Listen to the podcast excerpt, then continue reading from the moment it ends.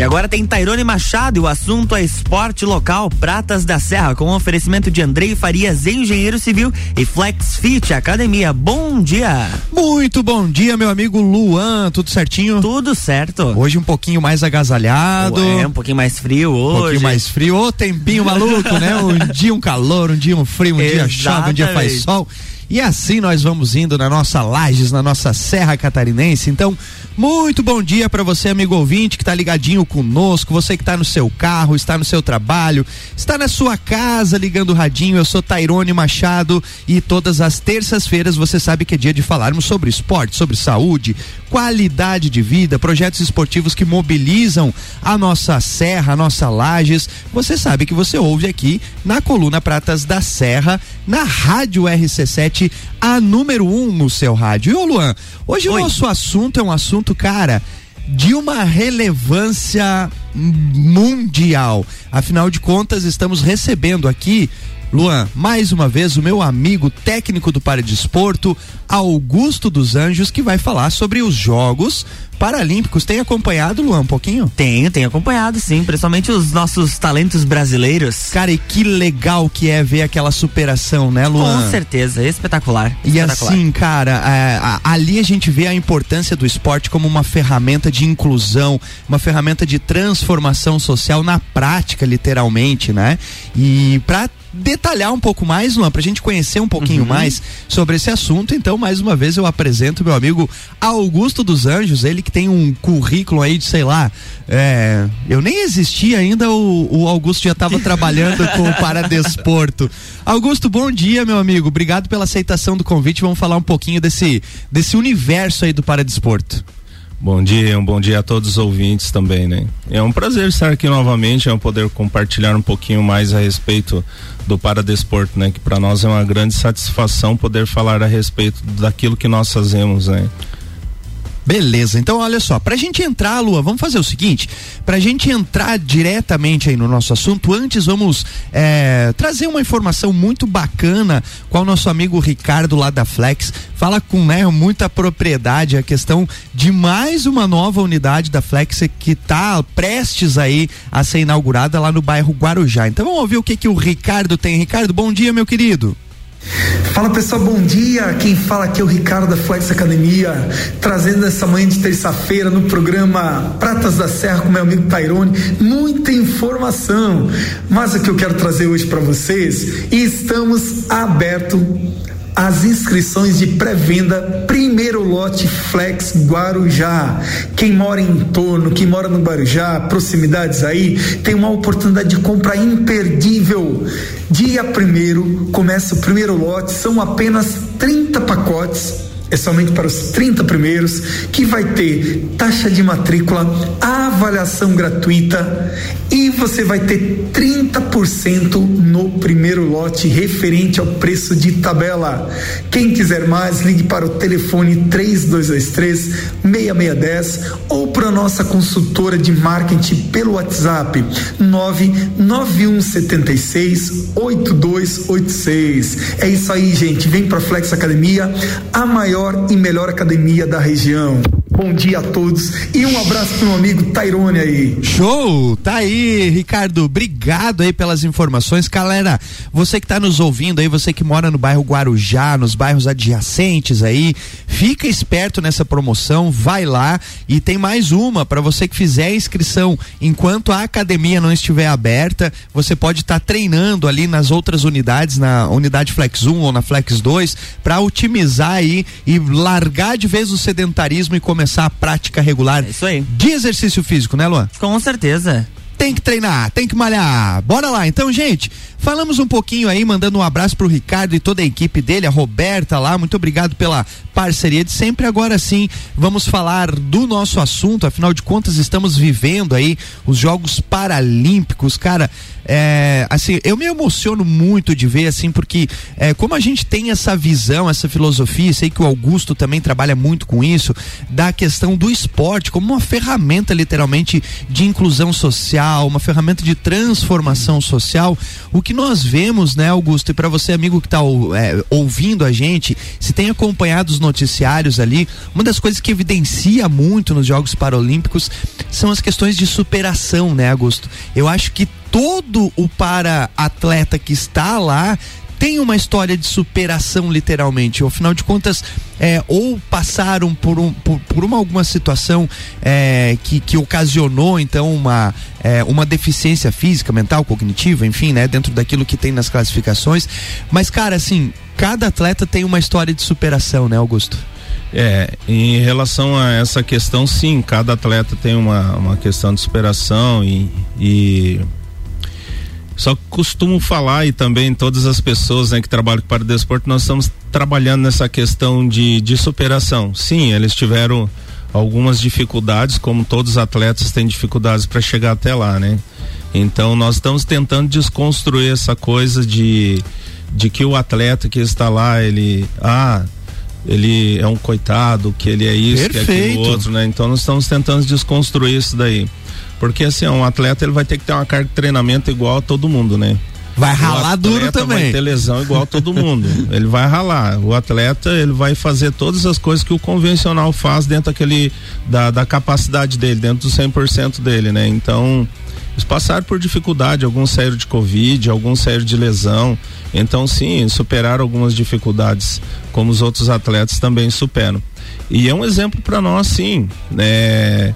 É um exemplo de, de trabalho, um exemplo de, de, de busca, de, de, de de, sim, de, de, de trabalho, né? De, Árduo, de inclusive, né? Exatamente. É, então, esses atletas aí, eles são um exemplo para nós, sim, para todos os, os outros atletas, né? Que, que às vezes pensam que não pode chegar lá. Todo mundo pode chegar, né? Todo mundo tem essa capacidade desde que trabalhe e trabalhe árduo, né? Perfeito. Ô, Augusto, e a gente vê também assim, ó, é, ao longo dos das histórias dos Jogos Olímpicos, Paralímpicos, assim, também uma evolução muito grande, né? É, antes, se você pegar umas três, quatro Olimpíadas atrás, vocês viam é, que, que, que, que o nível ainda não era tão elevado. Hoje a gente vê atletas que, cara.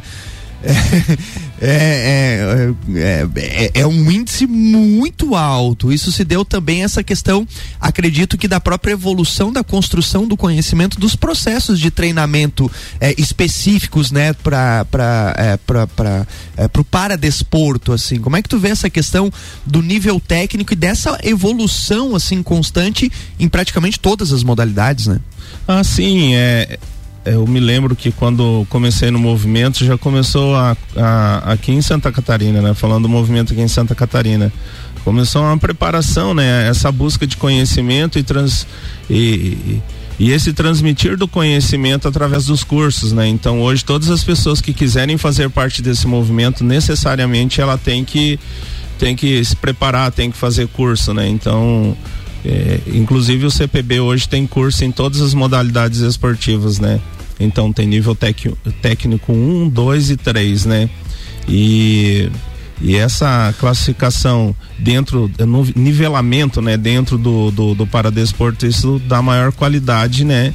Aqui dentro do Brasil falando. No mundo, então, a partir do momento que você começa a treinar, você começa a buscar o, a profissionalização das modalidades, automaticamente o nível técnico ele vai crescer também, né? Porque quando nós vamos para uma competição, nós não vamos para perder, nós vamos para ganhar. Se alguém falar que vai para perder, tá errado, né?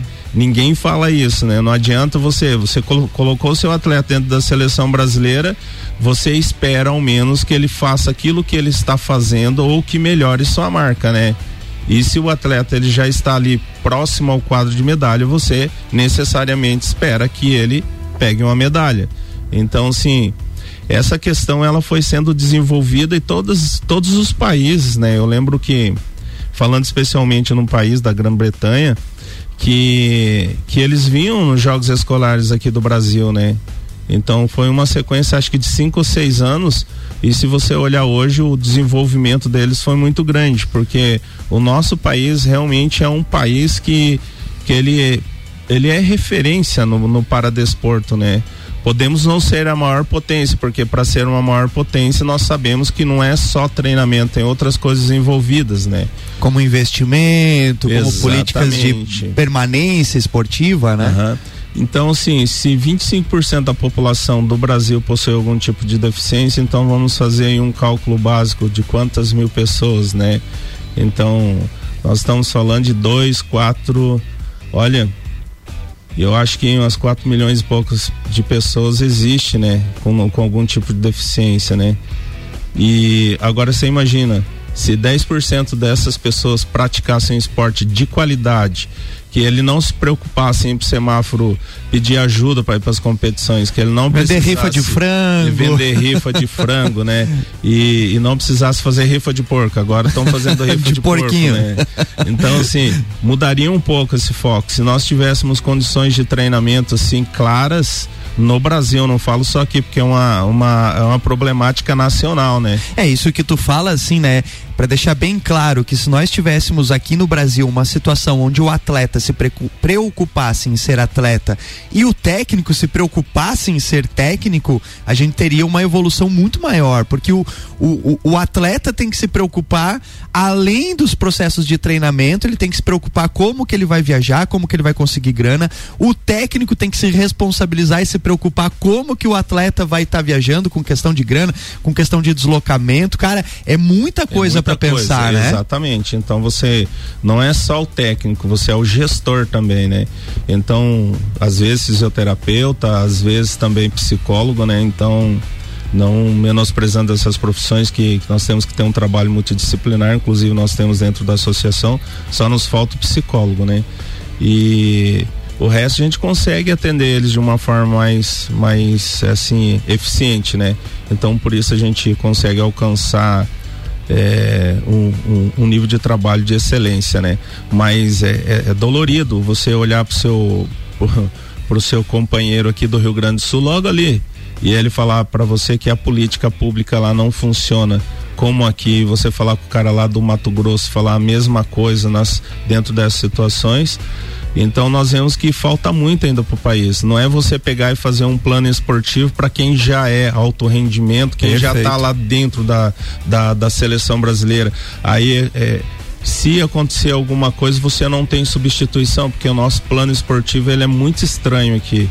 Né? Enquanto os outros países aí de excelência no, no, no esporte tem duas ou três seleções para disputar os jogos que são mais, mais comuns, ou seja, que não tem um peso tão grande dentro do currículo, que são jogos pan-americanos ou para pan-americanos, sul-americanos e afins, aí nós, nós vemos que o Brasil ainda precisa amadurecer muito nessa questão de fazer seleção A, B e C, entendeu? Porque daí nós não temos uma rotatividade. Ah, mas tem a seleção jovem. Só que essa seleção jovem é um apanhado de pessoas que se destacam a nível adulto entendeu? Uma criança ali com 14 anos, porque é criança ainda, ela não fechou o ciclo de amadurecimento dela, ela tem que botar 90% do recorde mundial ou 90% de uma possibilidade de medalha.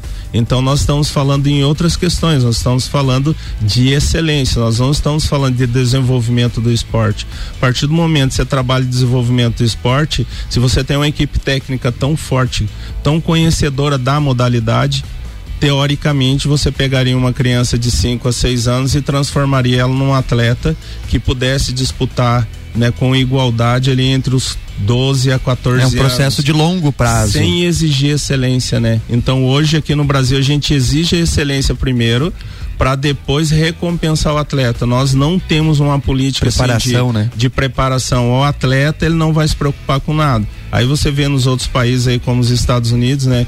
Isso de experiência de atleta que eu conheci, que eu tive o privilégio de conviver com ele, ele falando assim, ah, lá nós nós somos inseridos na base já com a garantia de excelência dentro dos estudos, entendeu? Então lá existe uma captura desses atletas, escolas capturando os atletas, dando possibilidade para eles, para que eles possam garantir pelo menos o estudo, né? Então assim, se de fato não fosse dessa forma, nós não veríamos as equipes de ponta como do skate. Eu estava vendo a etapa do Salt Lake ali, tantas crianças, crianças, eles não são atletas ainda adulto, eles são crianças de 13, 14 anos já aí, já estão a nível internacional e ganhando competições, assim como a Raíssa e mais outro menino que eu esqueci o nome dele.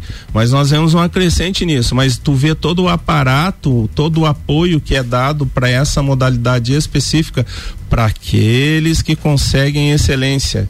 Entende? Então, assim, Falta muito, mas a gente um, chega lá. É um processo, é, é um, processo, processo, mas precisamos discutir para que no futuro a gente consiga atingir. Vamos fazer o seguinte, pequeno breakzinho e voltamos, voltamos loguinho depois falando mais é sobre Paradesporto. RC7828, Jornal da Manhã Coluna Pratas da Serra com oferecimento de Andrei Farias, engenheiro civil, mais de 10 anos de experiência e FlexFit, a maior e melhor academia para você.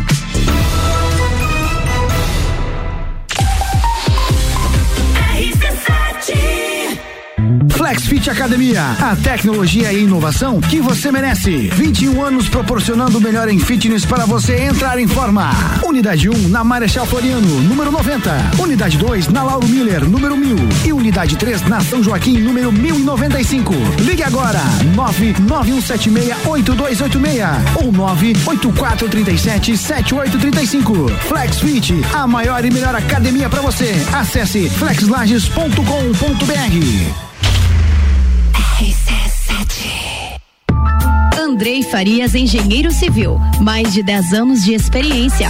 Projetos, execução e gerenciamento de obras residenciais e comerciais, reformas, regularização de edificações, unificação e desmembramento de terrenos urbanos. Contato 49 98402 3798. No Facebook Andrei Farias e no Instagram Farias Underline Andrei. A segurança que o seu projeto precisa. RC7830, estamos de volta com o Jornal da Manhã na coluna Pratas da Serra com oferecimento de FlexFit, a maior e melhor academia para você. E Andrei Farias, engenheiro civil, mais de 10 anos de experiência.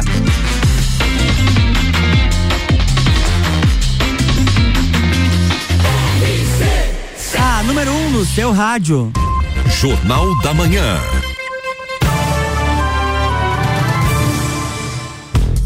Estamos de volta, bloco 2. Vamos lá, bloco 2, coluna Pratas da Serra. Muito bom dia para você que está ligando seu radinho agora, você que está no, no, seu carro, no seu trabalho, na sua casa. Hoje, terça-feira, você sabe que é dia de ouvirmos é, assuntos relacionados àquelas modalidades esportivas, à saúde, qualidade de vida, aqui na coluna Pratas da Serra, na rádio RC7, a número 1 um no seu rádio.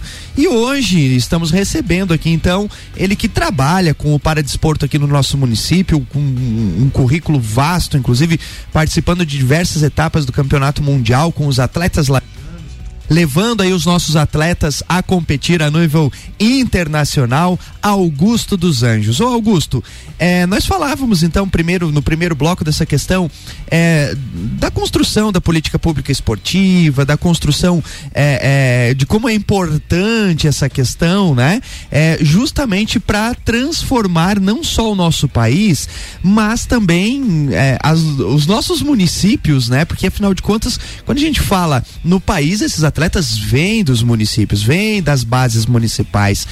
É, e no geral, em projetos relacionados a esse qual você atua, da CESP, né? Hoje a CESP ela tem uma importância e uma relevância social muito grande, porque é, pega essas crianças, descobre essas crianças e tenta, logicamente, né, Augusto, na medida do possível, com aquilo que se tem, é, tenta trazer essas crianças a participarem e chegar num estado de excelência que é o que nós falávamos do nosso Brasil. Hoje, agora trazendo, Augusto, estou é, aqui com, com o quadro de medalhas, né? E a gente vê que o Brasil é realmente muito forte. Nós estamos na sexta colocação, é, com 14 medalhas de ouro, 11 medalhas de prata, 16 medalhas de bronze, é, com 41 medalhas ao total. Estamos atrás apenas de potências como a China, por exemplo, Grã-Bretanha, o Comitê é, Paralímpico Russo, né? Que é a Rússia, na verdade, né? Só uma questão de nomenclatura. Os Estados Unidos, a Ucrânia e o Brasil. O que me chamou a atenção é a Ucrânia. É, eu, particularmente, por não acompanhar, talvez não tenha essa, mas a Ucrânia é uma, uma potência também no paradesporto? Então, é, no paradesporto você vai pontuar algumas equipes que são potências, mas tem as emergentes também, né? Que estão trabalhando com a base, que estão fazendo investimento forte, né? Então daí nós podemos pontuar essa equipe aí, né? E podemos ter surpresa com outras também, né? Assim como nós tivemos nas Olimpíadas passadas, dentro do convencional, no paradesporto não é diferente, também né? Também acontece, né? O Azerbaijão também tá. Tá na tá, décima colocação sim, aqui. Sim, aí você olha assim, igual tava olhando os caras lançar, assim, é uma coisa impressionante. É um cara que, que, que não se esperava que ele chegasse é, entre os primeiros, né? Ele fez fez uma grande marca lá, né? Assim como também o pessoal da pista. Então, assim, ó, nós vemos que, que a partir do momento que você começa a investir, trabalhar para que se construa uma potência é, desde a base, eu acredito que nós vamos ter muita surpresa ainda. Show. Que, e, e é legal isso, é bacana isso, né? Porque Sim. você demonstra que o esporte está evoluindo de uma forma mundial, uhum. né? Não são só algumas alguns países que detêm, né? Agora, Augusto preparou pra gente alguns áudios, mas antes de a gente entrar nos áudios, inclusive de um colega dele que está lá nos Jogos Paralímpicos, está é, em Tóquio com as suas equipes de atletismo. Mas o Augusto, rapidamente, eu gostaria que você é, explicasse pra gente um pouquinho que gera uma confusão e, e é, ou, ou, uma falta de entendimento em relação às classificações, né? Como que funciona esse processo? Porque às vezes a gente vê, por exemplo, é, vou citar um exemplo, inclusive que gerou uma discussão é, ou, ou, ou, não uma discussão no sentido de discutir, mas de, de interrogar literalmente é, no vôlei sentado, por exemplo, né? Que tem alguns que são amputados, outros que são andantes. É, como que funciona essa questão de classificação nas modalidades esportivas? Então, é, vamos passar rapidinho pelo atletismo. Nós temos a lesão é, de paralisia cerebral, nível cerebral motor. Então nós temos as classes baixas ali, né? Que é a classe dos 30 que nós falamos. Porque eu não vou falar todas as classes, são muitas são bastante, classes, né? né? Exatamente. Aí vem os lesado medular, né? Que normalmente a gente vê as pessoas que sofreram algum tipo de lesão através de trauma ou de nascença mesmo. E depois nós temos a, a classe acima de, de 50 e de 55, 56. Aí vem os 57 também que são amputados, né, de membros inferiores que vão para cadeira, né? E e vai e na classe dos 40 ali que são lesão de membros superiores, né? Então, é 40 41 que são nanismo, né? E acima, né, são os que têm lesão no membros superiores. E depois as classes em pé dos, do, dos que usam prótese ou órtese, né? Que, que daí é a classe dos 44 quem usa órtese, 42, 44. E a classe acima ali, que é 63, 64, são são próteses, né, que competem em pé. E aí então todos eles são agrupados e aí eles não, competem não é. necessariamente que são agrupados, né? Em algum caso, por exemplo, dentro da competição aconteceu eh, um fato interessante, até porque nós temos o Edenilson aqui de, de Joinville e nós estávamos torcendo por ele. E teve uma junção de classe, né? Então foi 44, se não me falha a memória, 63, 64 com, competiram junto dentro do Antigamente a gente falava score pointer, é score point, point. E hoje é o Rasa System, se não me falha a memória, né? Que daí você pega a marca do atleta, leva dentro da pontuação máxima, que seria o recorde mundial, e tira uma porcentagem. É, se não me falha a memória ainda é dessa forma aí. E ele acabou ficando abaixo dos demais, né? Então, sim, é, existe junção de classe, sim, existe, mas é, por que, que veio a classe funcional? A classe funcional para dar uma igualdade de competição, né? Uhum. É, o, o, eles competem entre os iguais. Uhum. É por isso que surgiu a classificação funcional e tem sido trabalhado em cima dessa classificação, tanto que, tanto que teve uma mudança dentro do, da paralisia cerebral, né? Ou lesão é, cerebral, cerebral motor. E teve essa mudança. Então, sempre tem estudos em cima para que possa melhorar cada vez mais. Daí tem os deficientes visuais, né? Que é o 11 cego total, baixa visão 12 e 13, né? E daí entra a, a, deficiência intelectual que são os 20, né? Então, essa Ou seja, tem, tem um longo estudo para entender Com todas certeza. essas questões. Vamos fazer o seguinte: já estamos nos aproximando do, do fim da coluna, mas a gente não pode deixar de, de, de transmitir aqui o que o Augusto né, é, conseguiu pra gente. Então vamos fazer o seguinte: é, vamos ao primeiro áudio, Luan, onde o Alex Sabino fala um pouquinho pra gente. Ele que tá lá em Tóquio, né? Sim, eu, eu tô falando com ele, inclusive, agora. É um irmãozão, né? Então existe amigos mais chegados do que irmão, né? Então Alex é um desses. E que eu costumo falar que dentro do Paradesporto nós não temos essa questão da vaidade. O cara tá lá, tá disposto a fazer isso, assim como o Pedrinho e os outros demais, que eu nem entrei em contato porque eu sei que eles vão doar do tempo deles.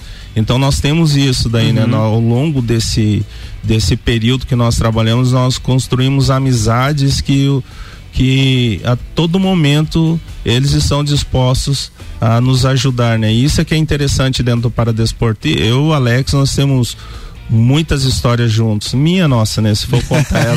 dá, dá uma coluna específica uma, sobre as histórias. Né? Então vamos lá, Alex, bom dia. Como foi a preparação na pandemia? preparação na pandemia, nós tivemos que fazer várias adaptações eu digo nós, é, os treinadores e os atletas, pois nem todos os atletas têm na sua casa um espaço é, adequado para o treinamento, por mais que venha a ser básico, né? Você necessita de uma, de uma certa estrutura. Então, dentro da, das possibilidades da estrutura arquitetônica de cada um, nós conseguimos é, dar sequência no treino, fazendo videoconferência três a quatro vezes por semana, dependendo da fase, né? Nós ficamos aí um longo período confinados, então inicialmente pela pelo fechamento geral, né? A gente adaptava com os exercícios com elástico, com cabo de vassoura, usando garrafas d'água, assim, e isso foi importante porque nós não paramos. À medida que flexibilizou, os atletas começaram a investir, comprando anilhas, comprando barra. É, alguns atletas não tinham condições de comprar, então conseguiram latas de tinta, onde fez um halteres adaptado e deu continuidade no trabalho. Então motivou muito onde nós estávamos e onde queríamos chegar, né? Para treinar na pandemia.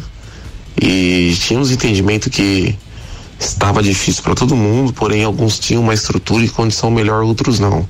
Mas isso não impediu de que, que nós realizássemos nosso trabalho. Olha só, tá dado o recado. Dado o recado, boa. que bacana. E assim, o Alex tinha encaminhado diversos áudios aqui riquíssimos, mas eu já fico aqui com a obrigatoriedade aí, o compromisso de fazermos, né, Augusto, um, um novo, uma nova coluna, afinal de contas o tempo é, voa voando, aqui, né? acaba voando, é. a gente tem muito assunto, mas eu gostaria só que o Augusto fizesse um fechamento, Augusto.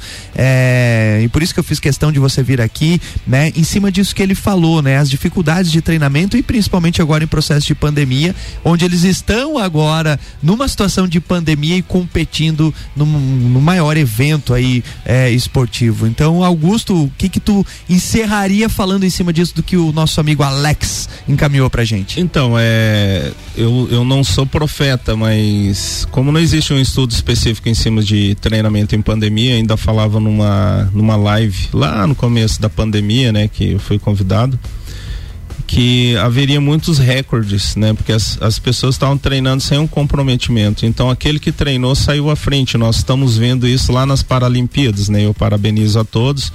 É, foi uma época difícil, está sendo uma época difícil, porque ainda não estamos totalmente liberados, não existe um protocolo que dê segurança total né, aos atletas.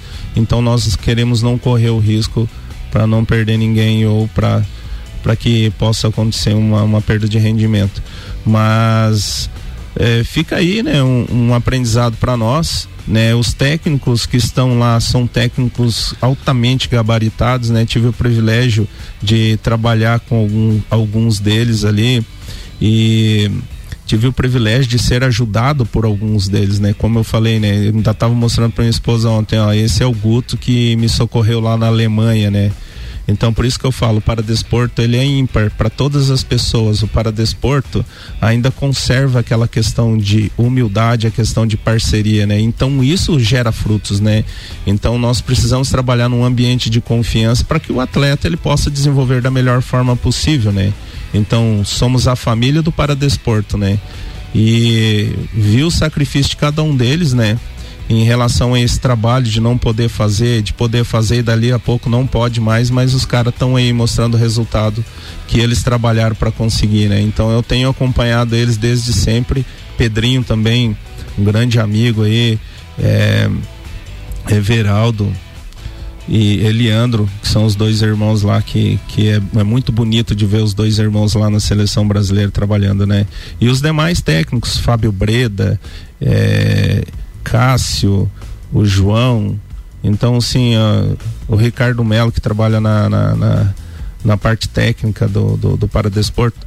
É, eu, eu fico feliz em poder fazer parte desse movimento, ter esses caras como amigos né? São os caras que, que têm a porta da minha casa aberta, né? E eu também acredito que da mesma forma tenho na casa deles. São pessoas ímpares e que têm um grande trabalho e amam o que fazem. nós estamos vendo resultado. Fico feliz e espero que nós possamos conquistar muito mais medalhas, né? Então. E quando se ama o que faz, o resultado vem à tona, né? Exatamente. Assim como o Brasil está mostrando. Gente, infelizmente chegamos ao fim. Luan, desculpa mais uma vez aí atropelar, né? É um pouquinho espaço. Augusto, mais uma vez vez obrigado. Vamos fazer outra troca de informações aí, talvez um, um fechamento de depois quando é, eles estiverem retornando ao Brasil, contando um pouquinho das histórias que aconteceram lá. Já fica no compromisso. Muito obrigado, Augusto. Luan, muito obrigado aí. Desculpa mais uma vez. Próxima terça-feira tem mais. Voltamos na terça-feira, daí eu vou cumprir rigorosamente o tempo. Valeu, gente. Um abraço a todos. Na próxima terça tem obrigado. mais Pratas da Serra aqui no Jornal da Manhã, no oferecimento de Andrei Farias, engenheiro civil e Flex Fit Academia.